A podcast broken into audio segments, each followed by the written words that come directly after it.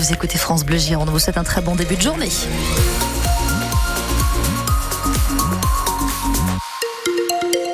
Et si vous prenez la route, elle commence plutôt bien cette journée, Janelle Bernard. Ah, c'est vrai que si vous êtes sur la roquette, ça roule très très bien. Hein. Ce sont les vacances scolaires, vous êtes quand même moins nombreux, ça se ressent sur euh, l'ensemble de la circulation.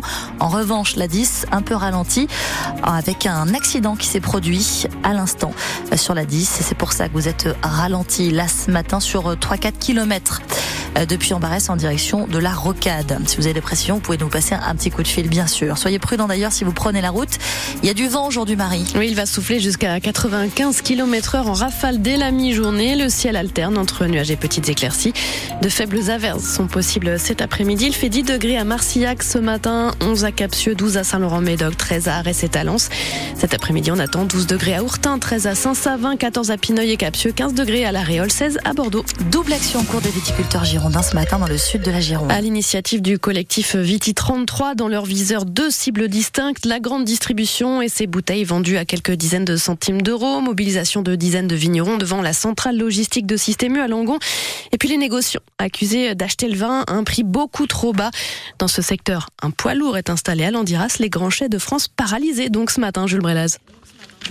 Oui, Marie, euh, rendez-vous compte, un 700 000 bouteilles euh, partent chaque jour d'ici à l'export et depuis ce matin, eh bien pas un seul camion ne sort ou ne rentre hein, de cette usine des grands chais de France. Des tracteurs barrent l'entrée au semi-remorque et parmi la trentaine de viticulteurs présents ici, il y a le numéro 2 du collectif Viti 33 qui en plus de ses 47 hectares de vignes est aussi le maire de Camiran. Bonjour Bastien Mercier. Euh, pourquoi avoir ciblé ce site ce jeudi? C'est quoi le mot d'ordre de la journée?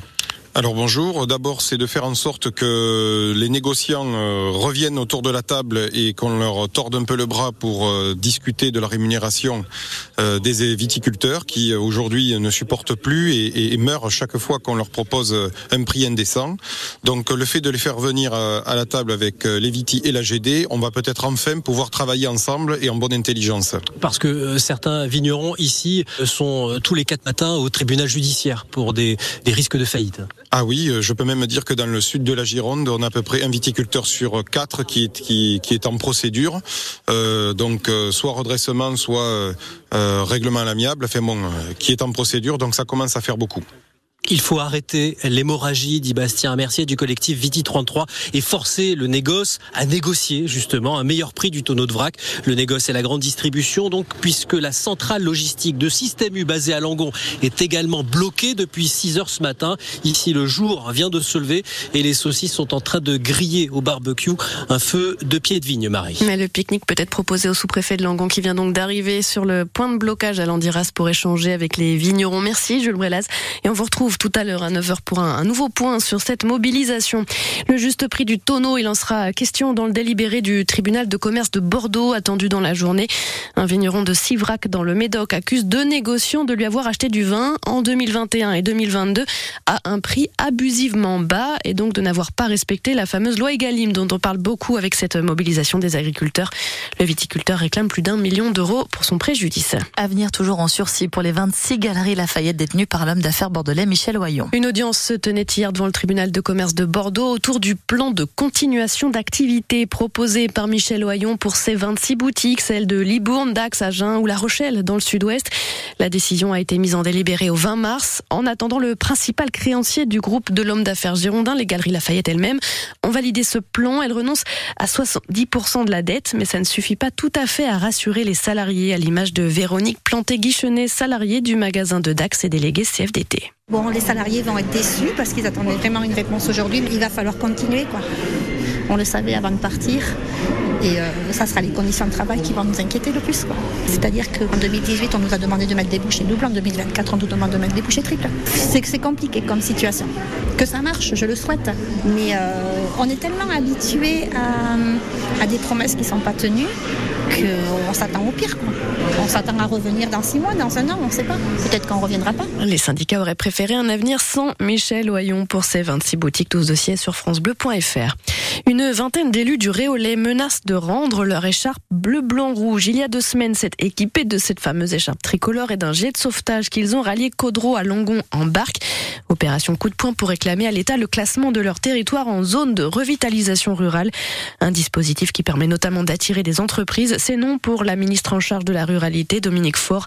Les élus réclament désormais un rendez-vous avec le ministre délégué au compte public, le Bordelais Thomas Cazenave. C'était il y a un an, jour pour jour, la mort d'Agnès Lassalle, cette d'espagnol d'un lycée de Saint-Jean-de-Luz. Tuée en plein cours d'un coup de couteau au thorax asséné par un de ses élèves, un adolescent de 16 ans. Depuis, le jeune homme a été mis en examen pour assassinat et placé en détention provisoire. Il a affirmé avoir entendu des voix lui demandant de tuer sa prof. L'instruction est toujours en cours pour tenter de comprendre ses motivations. Mais l'adolescent n'a jamais exprimé de regrets ni formulé d'excuses, déplore Stéphane Voirin, le compagnon d'Agnès Lassalle. On se souvient tous de cette image. C'est lui qui avait esquissé quelques pas de danse lors des obsèques de C'est quelque chose qui m'empêche d'avancer. Je n'ai toujours pas reçu, ne serait-ce que moi ou Agnès, ou un message, un clin d'œil, quelque chose en ce sens, mais euh, absolument euh, aucune excuse, rien venant du tueur ou de sa famille.